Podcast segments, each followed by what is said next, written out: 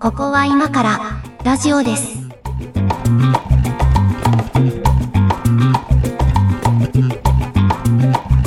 ここは今からラジオです。お相手は上書きです。横屋敷です。えー、2024年明けました。 2024年ですって。はい。皆さん明けましておめでとうございます。あ明けましておめでとうございます。あまの収録中の我々はあの時空の歪みでまだ2023年末にいるんですけども、だ取り残されてるんですけどえーね。残されているんですけども、あの新年一発目なんでね、なんかちょっといつも適当なことしか喋ってないこの番組もそれらしいことを言おうじゃないかと、うんいうことになっておりまして、まあ、去年もやりましたよね、新年の抱負会みたいなやつ。やった気がしますよう。ん、だ何言ったか覚えてますまあ覚えてないですよね。黙らないでください覚えてちょっと黙らな今いでくめだちさいゃよくちゃフル回転でフル回転で思い出そうとしたけど、うーん全然思い出さない。何しゃでったっすよね。何喋ったか全く覚えてないんで、多分こんなのはね、意外とリスナーさんの方が覚えてたりするのかもしれないけど、け？あそういだやうん、あのー覚えてないんですよ、見事に。ね。ですよね。うん見事に覚えてないんで、まあ、今年も多分ね、今年2024年が終わる頃にはきっと覚えちゃいないんだろうと思うんだが、思うんだいが、やでもあのねこれ我々だけじゃないよ多分誰も覚えてないんだ よ。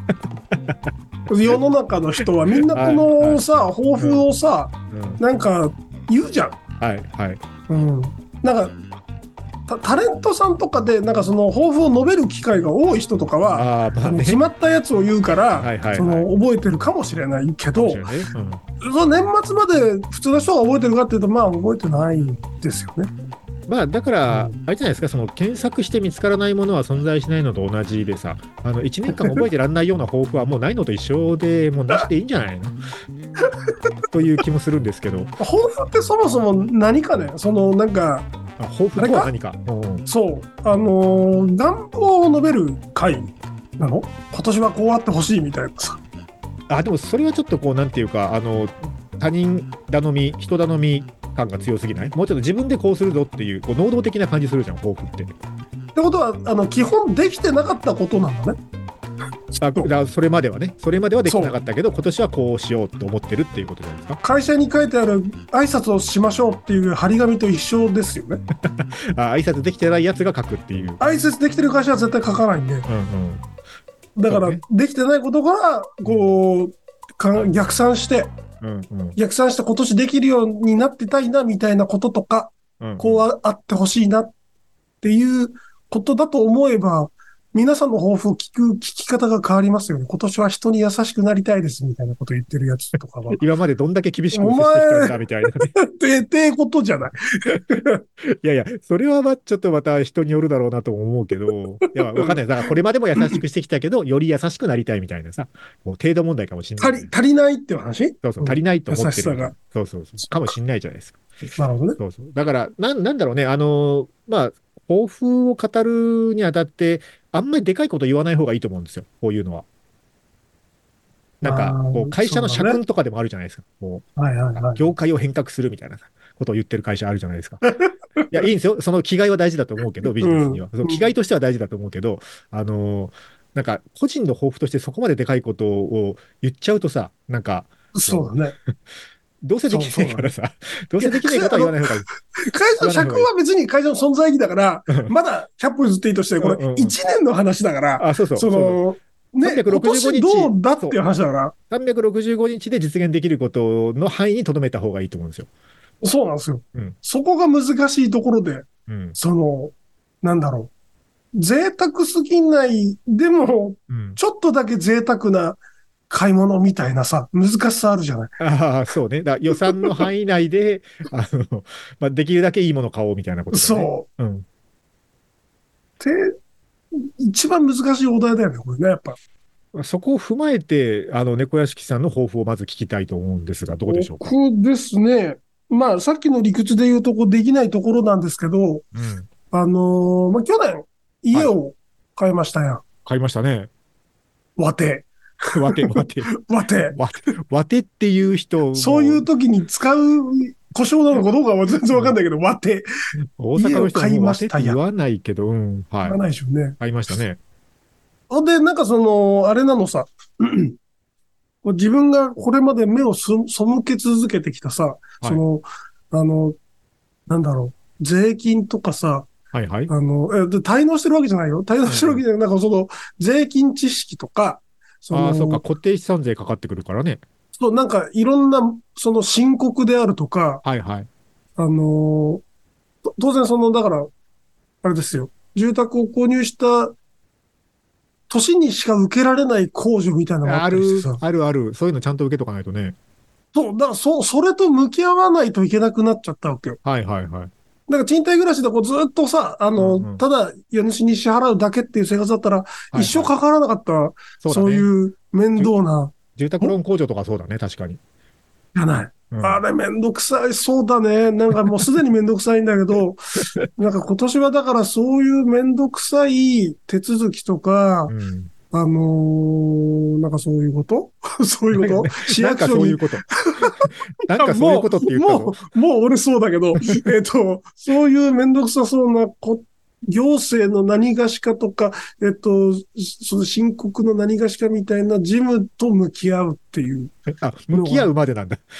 そういうのを向完き璧合にやるうまぞでとかじゃない。あの、冠水とか絶対無理なんで、どっかでなんか人の力を、えっと、直近ですね。直近あるんですよ、もはあう、は課題が。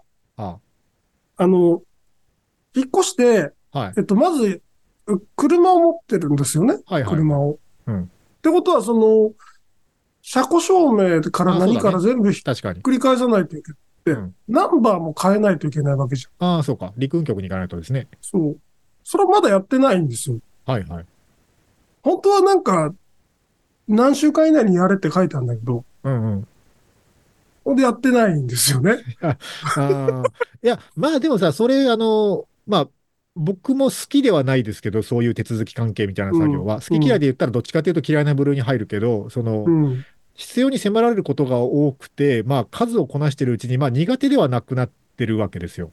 慣れ、慣れなです慣れ、ね。慣れから来る、その、なんかね、まあ、別に得意でもないけど、その、すごいこれが苦手だからやりたくないなっていう気持ちはあんまりなくて。だけど、その、いや、わかんないやつあるわけですよ。初めてやる手続きとか。うん。でそういうのはさ、なんか、なんか探せば代行してくれるプロがいるので、なんか、そうなんですよ。そういうとこにね、丸投げするのが一番早いと思いますよ。それでうん。揺れること、早、早。一月。あ、まあまあ、そうね。だから自分でやったら手数料かかんないけど、プロに頼むとね、とかあるけどさ、ある今けど、一番、一番ネックになってるのが、そのうんナンバープレートの取り替えなんですよ。それは、えっと、まあ、例えば買ったお店とかさ、あとは、えっと、行政書士さんとかもやってくんないかな、ナンバープレートだったら。なんかね、そうの、ん。専門にやってくれてる業者さんも、まあ、いくつかあるんですよ。うん、あるよね、絶対。なんかその、車庫証明の更新とかはやったことあるんですよ。うんはいそはいのはい、東京にいるときに。はいだからそこまではいけるんですけど、うん。なんかその、唯一物理的な、そのナンバーの交換作業、はいはいはい。そこだけが想像ができなくて。やったことないですからね、大概の人は。でしょで、うんなんか、え、なんでこのスパナ持ってきてないんですかみたいなさ。なんかそういう、 いや、もう、そんなことのが、そんなのは車屋さんにも任せればいいんじゃないの普通、普通持ってくるっしょみたいな感じで言われたら嫌だから、いえ、うんないまっあてでもないって。でも俺がわからないのはそこだけな のさ。そのナンバーの、聞けばいいでしょ。交換さえうん。聞けばいいじゃん、もうそんなのは。あの封印の開け方とかさ、うんなんかそういう細かいところだけわかんなくて、そこになんか、そのフルサービス代を払うのが腹立たしくてどうしようかなって。逆にそ、それ以外はわかるから。あのわかるのよ。それ以外はわかるから、そこだけのために手数料を払って全部代行してもらうのはもったいないんじゃないかということですねだ。俺の中ではそのナンバープレート取り替え作業代がそれになってるわけ。それにしたら高いなと。そうん、そういうことう。とかいうので、1ヶ月くらいもうもんとしてる。まあ、どうだろうね。いやまあき聞いたらいいんじゃないですか。だからそのさ、えっと、なんとか書士さんとか、そういう専門家は当然相談料を取ると思うけど、うんあの、いや、陸運局とかさ、そういう、あの、お役所は別に答えてくれるじゃん、それは。えまあ、なんか、い、いけばね。行けば。うん。お役所に聞けばいいんじゃないかな。だから大概のことはお役所は聞いたら教えてはくれますよ。まあまあ、そうそううね。ん。で、そこでさ、うん。その陸運局がうん。忙しくなさそうな時間をはいはい。調べる作業が始まるわけじゃん。 いやいや、もういいよ、そんなの気にしなくて。いやいや、俺が嫌なのよ。忙しい中で、イライラしてる人に対応されるのが嫌だから、もうそれは運だよ。そこはガチャだ って。そこはガチャでしかないよ。もう、なんでそんなにずぶとい人になっちゃったのいや、だって、本当ね、その役所のね、その窓口の人、どんな人に当たるか、あれはガチャだと思いますよ。それはそうだよね。めちゃめちゃいい人もいるしね。うん。なんとも言えない。あ、そうそう、最近のね、ニュースでね、あ、これは、あの、そうなって欲しかったんだよと思ったのがあって、なんだったかな、ちょっとなんか妹に、手元になんか今資料があるわけじゃないので、おも思い出しながら喋りますけどね。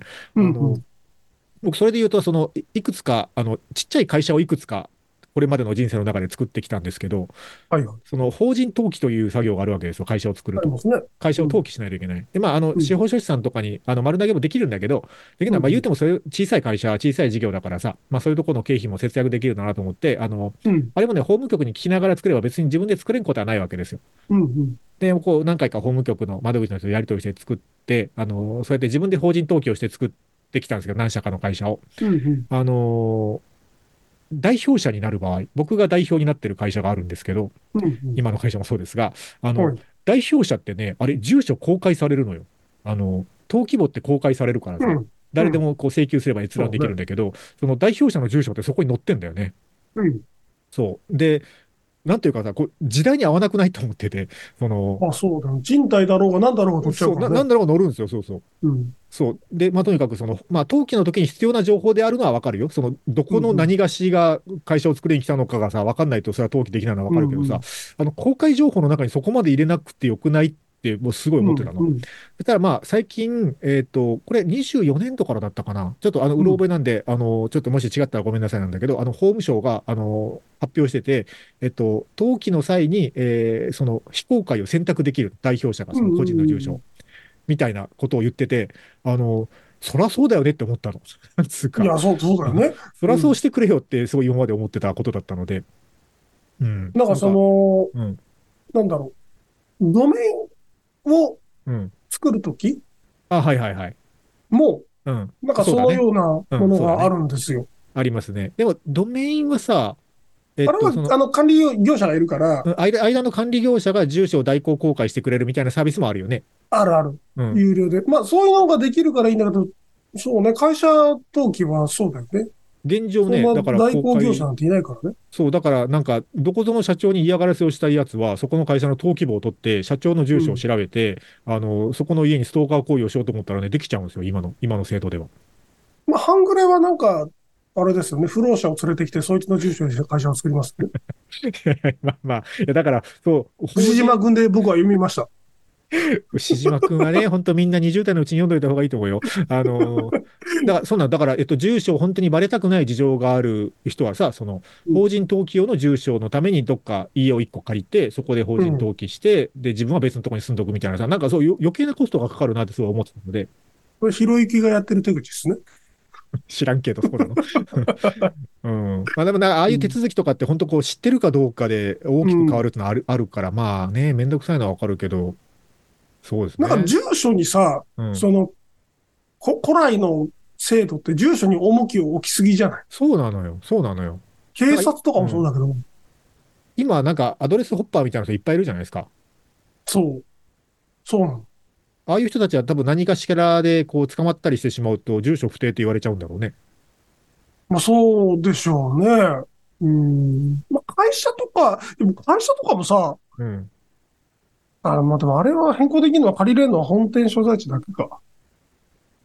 登記うんはできないよね。その、レンタルオフィスみたいなやつ。ああ、えっとね、それで言うとね、できるんだっけうん、あの、僕はね、今、 いこれ、ちょっと具体的に言いにくい事情があるんだけど、1個作りかかってる会社があって、あほうのほう今1個作りかかってる会社はね、あのレンタルオフィスなんですけど、ここはその、はいはいえっと、本店登記地に使っていいよっていう制度がついたレンタルオフィスなんですよ。あ、あの、あれですかバーチャルオフィスサービスみたいなやつで。はいはいはいははいい。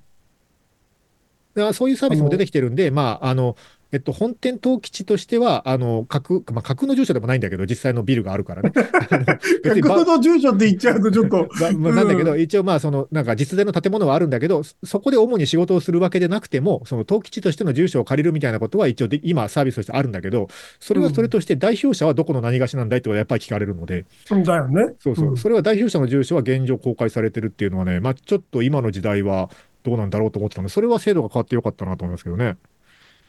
逆にでも住所を、あの登録しないわけでもなくて、公開されないってだけだもんね、あれそうなのかなどう、どうなんですかね。確か。なんか、いや、登録しないはさすがに無理じゃない日本国内の法人なのかどうなのかもわかんなそくうななっちゃの、うしそうなの。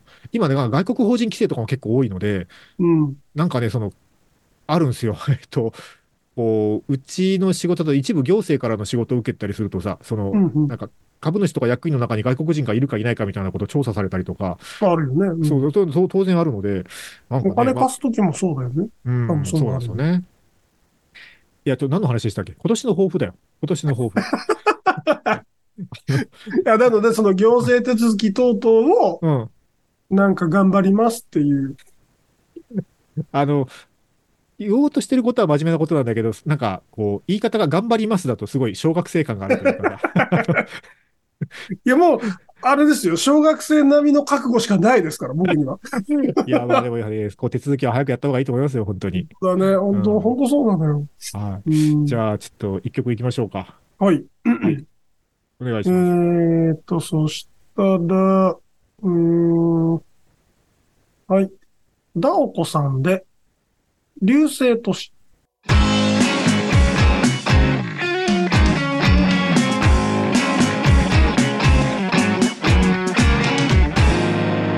ここは今からラジオです。今日は今年の抱負ですけど、まあそうね、猫屋敷さんのを聞いたので、じゃあ、うん。我がきの抱負を言わないといけないんですけどね。言ってみろ。だろう。この野郎ってなん だ。えっとね、まあ一言で言うと、あの、うん部屋を片付けるにしたいんですよ。一言で言うと。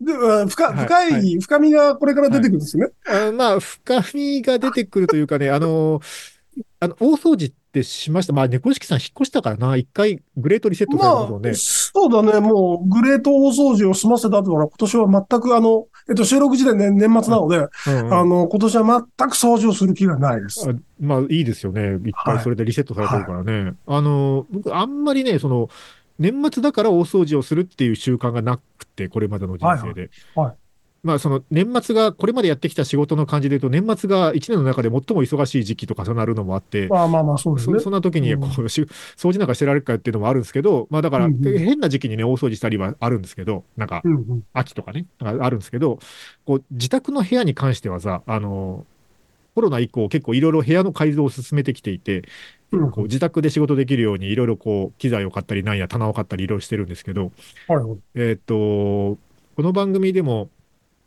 何ですかね、えっ、と、デスクトップがアイコンで埋まるマンの話をしたときにさ、あだいぶ前ね。片付けが得意ではない話をしたと思うんですけど、け。うん。あの、うんまあ、片付けが得意でないなりに社会生活を送らないといけない結果、僕が編み出した手法が、その、とにかく、あの、均一規格のケースに入れるっていう方法なわけですよ。はいあはいのはい。い衣装ケースみたいなやつ、同じ規格のやつをたくさん買ってきて、とにかく、その、その辺に出しっぱなしにしとくから部屋が散らかるんであって、はい全部箱に入れれば詰めるんだと、上に。どんどんな詰めいるんだないしちゃえばね。そうそう そう。とにかく箱に入った状態になってれば散らかっては見えないので。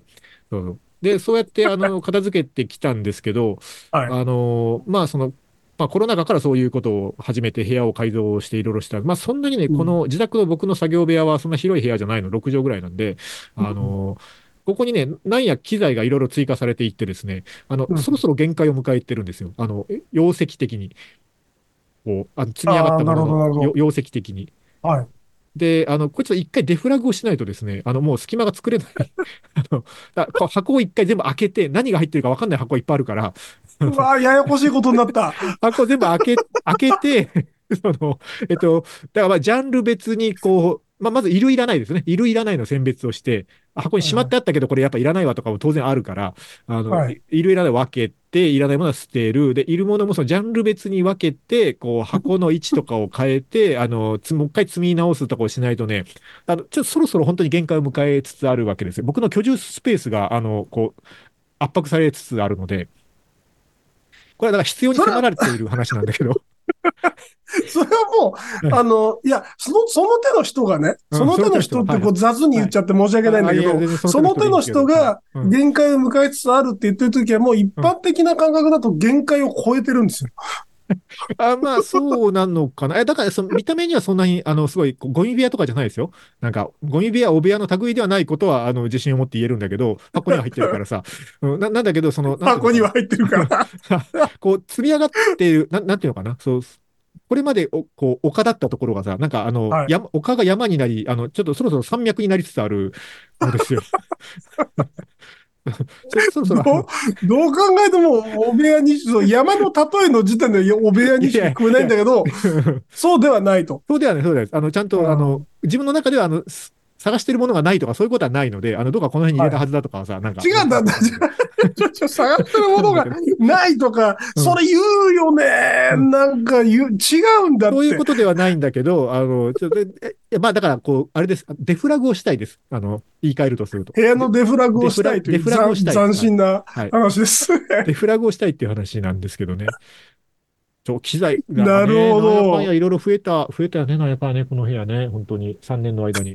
えま、あの、なんだろう、このラジオ聞いてる方はご存知の通り、もう、はその、アマゾンのセールは来るために物を買ってるわけじゃないですか。えまあ ほんまあで、そ の、そうだ開ねけもせん、その、なんだ、イヤホンとか、そういうものも積み上がってるわけじゃない、多分。うん僕はね、ブラックフライデーで買って届いて、まだ開けてないアマゾンありますね、どっかその辺に。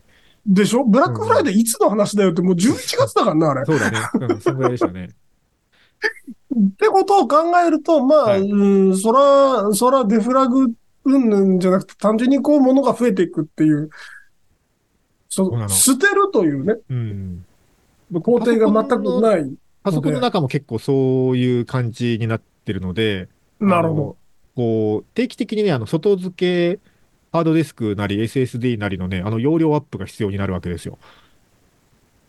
地層がね、地層が溜まっていくからそうそねう。地地層がね、こう、丘になり山になり山脈をなしていくので、 その山の高さを収容できるね、あの、容量のものにこうね、あの、組み替えていく必要があるんですけど、そう結構そうですね。自そう分のそう部な屋でのかなも、部屋でもそれが起こり始めたなっていう。ああ、それ箱にさ、しまってんの逆効果になってないさては。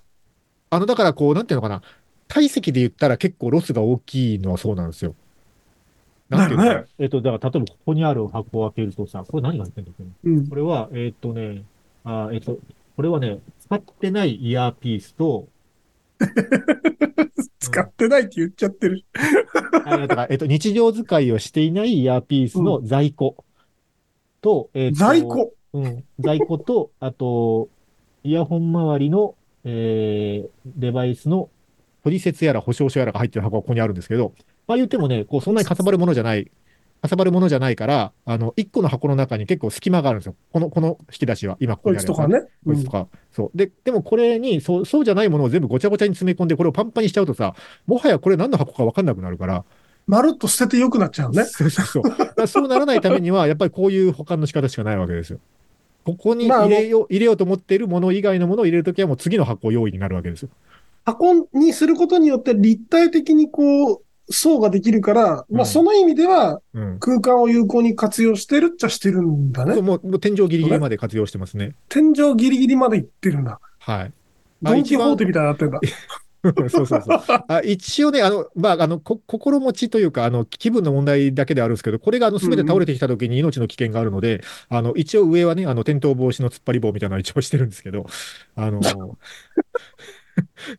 何のフォローなんですか、それ。やいや、いや、ほら、あの、誰の何に対するフォローですか。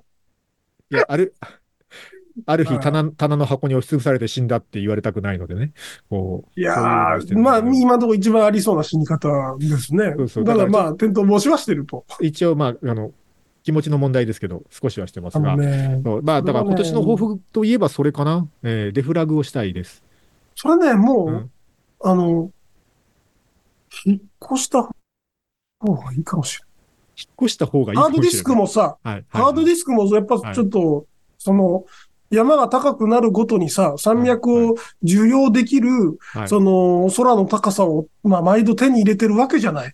そっちはそんなにかさばらないからね。 あの、4テラバイトが8テラバイトになったとたね、なったとてそんなにひあの、かさばらないからね。 まあ家買うしかないんじゃないですか。いや、ちょっと待って。なんか、家買う話になってるこれ。いやいや、その、なんか、物は減らないんで、若木さんちは。そうだね。いやいやいや、物減らないんで減らす気持ちはあるよ。減らす気持ちはあるの。でまあ、ださ、さておき。さてお き。さておきか。いや、でもっと言うと、その、ここの家はさ、あの部屋数はちょっとあるから、あの、別にもっと余裕がある部屋はあるんだよ。リビングもあるんだけど、あるんだけどはいさ、ここの部屋に入れるべきものというか、その、自分のし仕事というか趣味というかは、うんもうこの部屋に集約するというルールでやってるから、そのうこの部屋に詰め込んでるだけで、別にその、これリビングに進出する方法はないことはないのよ。だけど、それをね、ここの壁を越えてしまったら、もうなんていうのかな、あ収集がつかないことは目に見えている。混沌が溢れ出すわけじゃん。そうそうその現世に。あれ、あの、ナウシカの不快と一緒ですよ。あの、自分でうがいって言ってるじゃん。 あの、すべて不快になることは目に見えているので、飲まれてしまうんでしょ、そ不うそうそう快に。そう目に見えているので、だからこの壁を越えないというルールでやるからね、この部屋の中だけが積み上がっていくんだけどさ。そう、もうだから、な、新しい部屋借りるか、うんあの、まるっと引っ越しするか二択だと思いますよ、それ。あのーレンタル倉庫サービスの月額いくらぐらいかは一回調べた。あ、でもね、俺ね、うん多分ね、長木さんみたいなタイプはね、レンタル倉庫サービスのうん置かれた過酷な環境に対して、うん許容はできないんじゃないかなと思う。夏の、その気温とか、そうなのよ。そうなのよ。冬の結露とか、はい。そうなんですよ。ですよね。精密機器の敵ですよね。精密機器とか、そういうなんか温度の変化、湿度の変化に弱いもの以外をあっちに持っていけばこの部屋が開くのではないかと思ったんだけどね、そんなになかった。そんなないでしょ、だって。そう、そうだそんよなね。になかった。まあ、まあ、100歩譲って本かなと思ったけど、本もねーっていうね。本も、まあまあ、あの、か、かびるよ、あれ。湿湿度とかはね、そうだよね。そう。そうなのよ。だから、その、その抱負は、その抱負は、うんはいえっと、今年引っ越しをするっていう、 いやいやいや、切り替えた方が、俺は建設的だと思押う。してさ、めんどくさいよね。めんどくさい。めんどくさ いよ。今年したけどめんどくさかったよ。引っ越してめんどくさいよね。なんで若い頃はただただですよ。ただですよ。そ、うんたの、ただはいはい。あのーやっぱり、その、それだけのうんリターンはうんありますよ。あるありますかあのね、うん。えっと、年末に、はい。あの、ガンプラですよ。ガンプラの、ガンあのーなんだろう。今、世にリリースされている、その、ガンプラの中で、うん。最も大きいとされている、最も大きい。うん。最も大きい、うんえっと、正規価格で3万3000円ぐらいする、おお、めっちゃ高い。うん。あのー GP03 デンドロビームっていうそのモデルがあってですね、おうデンドロビウム。うん。デンドロビウム。えっ、と、なんかすごいバカでかい要塞みたいなやつの真ん中にちょぼっとガンダムが乗ってるっていう、なんかそういなんうだそれ面白ガンダムなんですけど、おうおうあの、これあの、まあ、作品的にはだいぶ昔の作品で、おうはあはで、最近、そのなんかガンプラ総選挙みたいな企画の中で、そのファンが再販を期待するとは言ってないけど、ファンがまあ、あの、好きなガンプラあ。はいのはい投票で1位になった。うん。で、例年これやってて、1位のやつって大体再販されるんですよなるほど。でが、あの、バンダイも暇じゃないからさ、売れないモデルは再販しないし、そりゃそうだ、こねと。3万もするモデルですから、はいはいそはのい、、花形も膨大なわけ。そりゃそうでしょうね。花形も。だから、その、結構再生産に踏み切るのって、うん、あの、勇気がいるん作でっすたよ、はね。いいけど、売れませんでしたは結構しんどいもんね。そう。だから、その、その、すごい希少な機械だもんで、その、市中にある程度流通するくらいは作ったらしいです。ああ、はあ、はあ、なるほど。それがね、うん。うんとね、どんくらいだったかなえっと、だいぶ大きめの、うん。えっと、あれ、ケルヒャー。ケルヒャ。ケルヒャーあるじゃん。あの、ケルヒャーもいろいろ。ろも、そうそうそう、高圧洗浄機の、あの、うんヘル、ケルヒャーのうん。デカめの、うん。デカめのやつが入ってくる箱サイズ。ああ、さなんですよサイズの話か。うん。そうん。うん。う。まあ、あの、プラモデル自体はケル、ル、ケルヒャーくらいなんだけど、本本当にプラモデル自体もそんなサイズなんだ。うん。組み上げるとケルヒャーになる。ああ、はあ、はだあれを、あ。うんあれがまあ、売り出し、売り出されたわけですよ。はいはいっ。ていうのを、まあ、ツイッターとかで見てて。うん。で、ん以前だったら、うん。いやいや、こんなバカな品物買うわけないじゃん。置く場所もないしっていう、はいはいはい。なるわけなんですけど、今年は違ったんですよ。おそうか。いやいや、え、買ったのそれ。いや、変えなかったの。変えなかったんだ。変えなかったの。あのー、その知ったタイミングが遅すぎて、変えなかったんだ。変えたら買変えってなかったの。その余裕があった。ああ、だからま確あ、かに余裕があった。人生の選択肢が広がる的な話かな、これは。そうなんです、そうなんです。いこれはうまい言い方、うまい言い方。いや、どうなのかな。 それは変えない方が幸せな気もするけど、ね。も し、もし突然コントラバスが欲しくなるとするじゃん、長垣さんが。まあまあ、まあ、100%ないとまでは言い切れませんけどね。でしょでしょうん。もし、きょもうハープ始めてえなって思ったとするじゃん。っうん うんまあ、最低1000万するけどね、ハープの場合。てなると、うん家の借金と同じくらい、 家の借金と合わせて合わ買えせるて、わけじゃん。合わせて買えないよ。プラス1000万になるじゃん、住宅ローンが。住宅一緒だからもう1000万上のところで。一緒じゃねえよ。いや、まあ、えっ、と、まあハープやコントラバスをやりたくなるリスクはまあ分からんけど、うそのん。可能性があるかどうか分かんないけど、まあ、こう、スペースがある方が人生の選択肢広がるっていう感覚はまあ分かる。確かに。大物電子機器とか、あとラックとか、えっと、に、男の子って機械を詰めた、詰め込みたくなるものじゃないですか。はいはいはいあのーラックに。僕ね、その、この部屋が狭い理由の一つなんだけど、あのーまあ、音楽をやってる話はちょこちょこしてると思いますけどね、あの、楽器が結構あるんですよ、この部屋。はいはいはい。で、あのーまあ、この部屋をいろいろ改造して作り始める前は、あのー持ってなかったんだけど、やっぱりなんかいろいろやるのに、あの、鍵盤が欲しくて、まあ、つまりピアノが欲しくて、はいはい。で、あの、こう、DTM 用のちっちゃい入力用のピアノみたいなやつは、あの、20件ぐらいのやつを持ってたんだけど、やっぱ、はやっぱね、88鍵盤、フルサイズ鍵盤が欲しい。欲しいよね。思ったんですうんうんうんで、こう、88鍵サイズ、フルサイズ鍵盤ってモデルによるけど、まあ、最低横幅130センチぐらいあるんですよ。うん。で、これをこの部屋に何とかしておきたい。で、あ、ここにあるんですけど、あの、手を伸ばして届くところにこれを置くっていう配置を先に決めて、はいはいはい。で、えっ、と、そ、それから、まあ、スピーカーの位置やなんや計算していろいろやっていくとね、あの、そもそもその、なんというかな、あの、可処分スペースが限られているというか、うん大物が先に入っちゃってるからさ、うんそもそも可処分スペース少ないのですよ。 そう、6畳しかない部屋なのに。だから、あの、その狭いスペースをやりくりするために上に伸びていってるんだけど、箱が。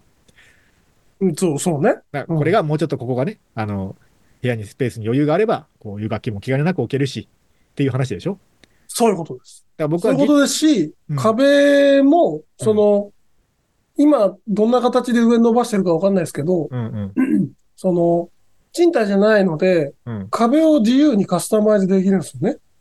うん。まあそうだね。穴開けようと思ったら開けられるしね。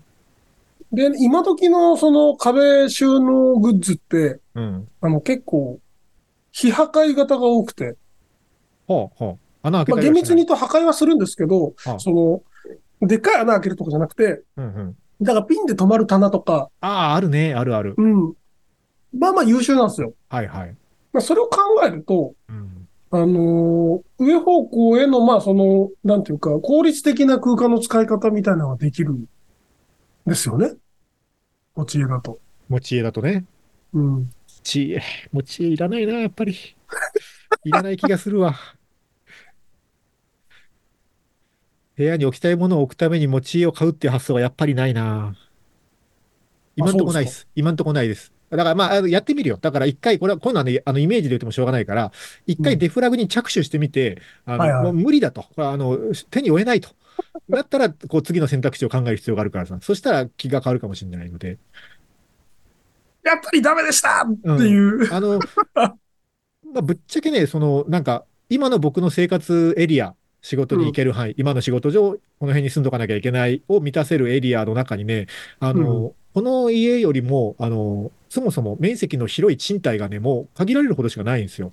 数えるほどしかなくて、まあ、諸諸条件うん、諸条含件めいろいてろ考考ええるると。とね。うんこうの、んこのエリアの中でこれより広い賃貸っていうのはもうそんなにないなって思ってて。で人体のてっぺんにいるの、今。じゃあ。まあ てっぺんってことでもないんだけど、あ、あるんだけど、だからこれよりももっとぐんって広いところを賃貸で探そうとするとさ、もう。うん何買えるじゃんってなってくるのよ。あと、一軒家借りるみたいな話になるよね。あ、まあまあそうそう、そういう選択肢がそうだよねなってくるので、うん、だからまあ、そういう意味でも結構ギリギリのところにいるっちゃいるんでね。ああ、これは一回やってみましょう。あの、一回この棚を開けてみましょう。どっか で。どうなるかな。なわんかいけ、どそれは、ね、あ、これ動くのかなってなって、電源、電気を通してみるうんからの脱線を、なんか30回ぐらいやることになるんだろうなっていう。僕ね、あの、だからこれデフラグしたい理由の一つね、あの、配線をやり直したいわけ。ああ、わかでる。電気とかそのスピーカーケーブルとかそういうのの配線をね、なんか、あごちゃっとしてんのね。付け足し付け足しでやってるからさ、変なとこ通ってたり、本来ならこっちのコンセントの方が近いんだけど、空き容量的にこっちから取るしかないなとかで取ってたりするから、はいはいはい。それもやり直したいんですよね。わかるわ。だからこう、はい、今年の抱負はそれです。ということでデ、フラグ。デフラグ です。一曲かけましょうかね。じゃあ、そうだなちょっと、ちょっとチルなやつをかけましょうか。えーデニムスで夜に溶けて。ここは今からラジオです。ラジオです。はい、ということで、今年の抱負会でしたけども。チルしてる場合か。 ああね。まあ、多分ね、これ予想ですけど、予想ですけど、本当にちゃんと手間暇かけて、あの、全部出して、全部厳密に判別してやったんで、半分は捨てられると思う。実際おお、そうなんだ。うん実際半分はいらないものがあるだろうなという予測があるので、はいはい。そしたら、でまあもねなんかそっからさ、うんなんかメルカリ、いや、捨てるのはあれだからメルカリにとか言い出したらまた時間がかかるわけだよね。。そうそうそうそうなの。で、メルカリに行くものボックスとかを作るからさ、今度は。そうだよね。 で、バートボックスが増えるでしまょ。たボックスが増えるんだよね。いやー、まあそうなる、なる、なりそうだけど、まあまあちょっと今年は頑張ってみます。はい。あの、ぜひ、ラジオ聴きの皆さんの今年の抱負も教えてくださいということなんですが、はなんかこの番組的にもあれだね、あの、去年は、えっ、と、番組100回もありましたし、もうそうでした。 100回記念もありましたし、もう120何回目だっけっていうぐらいやってきてますんで、なんかちょっとそろそろ新しい展開もやりたいですね。 そうなのよ。そうなんいや別に飽きてるわけじゃない んだけど、飽きてるわけじゃないんだけうんうど、んなんかその、あの、いろんなラジオ聞くとさ、なんかいろんな試みをみんな、やってるよなねんかハングリーにやってるわけ。いやってるよね。や、すげえなと思って。うんあの、1回だけエントリーしましたけど、あの、ジャパンポッドキャストアワードとか、あ、はいはい。ね、あの出せるような番組を作ってみたいとかもありますけどね。それなん、それどういう番組それは。え、ジャパンなんポかッドキャストアワードって知ってます知って、知ってました。あ日本放送さの、んはじめいろんなとこがやってるんですけどはい、はい、はい。まあ、うんでもあれ、一個の番組で審査されるわけじゃないからね。なんか一個これですっていうの出して、結構他の番組も聞かれたりするから、どうなんでしょうね、この番組は。何まあ者などんうでしいょうね番組が、その、受賞できるんでしょう。なんかやっぱ高い専門性とか、今見てる限りでは高い専門性のある人が、うんあの、話すなんか、面白い話とか、あ、でも結そ構のフリートーク番組も入ってますよ。あ、本当ですかうん。それはなんかその、ぞ俗人性のあるものではなくて、ああ、どうなんだろうな。なんか、あうんその、プライベートの活動が、はいなんはかい。ちょっと、面白い仕事とか。あ、いや、でもなんか、あの、OL が2人で喋ってますみたいなやつとかああった気がしますけどね。 OL が2人で喋ってたら、とりあえず、ポッドキャストを聞いてみようかなっておじさんは聞くじゃん。それはまたちょっと別の問題だけど、 OL の声が聞きたいから聞いてんじゃん、それは。まあまあそうかもしんない。まあ我々 OL じゃないからね。そうなのよ。そこは狙えない、ね。 そう。だから、あの、聞きたいと思われる属性ではあんまりないんですよね。いやー、どうなんですかね。あの、だから数で言ったらそうなのかもしんないけど、うん。まあ、僕に直接言ってくれる人は、割とみんな毎週楽しみにしてますっていう言葉を社交辞令かもしんないけど言ってくれる方が多いですよ。なん、それじゃやっぱ、なんか調査しないといけないですね。何調査を、何をもってその楽しみにしてるんだっていう。そうさ あーそう俗人性なのか、そ話う。題な話題なのか、展開ななんのか。か、そうそう。な何が、毎週聞くってこれ大変なことですよ。ね大変あやってりがたいことなんでするいよ。や、ありがたいことだしね、やってる方も大変なのにね、こんなトークを聞かされるって、そうそう、1時間もだらだらさ、なんやわ大けのわか変らなことなん話をねですよ。だからそれをこう、なぜお前はそれを聞くんだっていおう。前はって、お前はっていう言い 方ない。はいまあまあ、じゃあ、そうぜひね、あの、じゃあよかったら、あの、こういうところを楽しみに聞いてますを、これメッセージでいただくのが我々一番嬉しいので、そうですね。うん直接こそっと言われるのよくわかんないんでね、あれ はね。なんでこそっと言うのかわかんない。忘れちゃうし、あのリアルでこそって聞いてもはねい。メッセージでいただけるとありがたいです。はいえっと、番組の公式サイトか、えー X のハッシュタグ、我々への DM でもいいですね。あと YouTube のコメントなどいただければ嬉しいです。はいえーでは今年もよろしくお願いしますということで、ありがとうございました。よろしくお願いします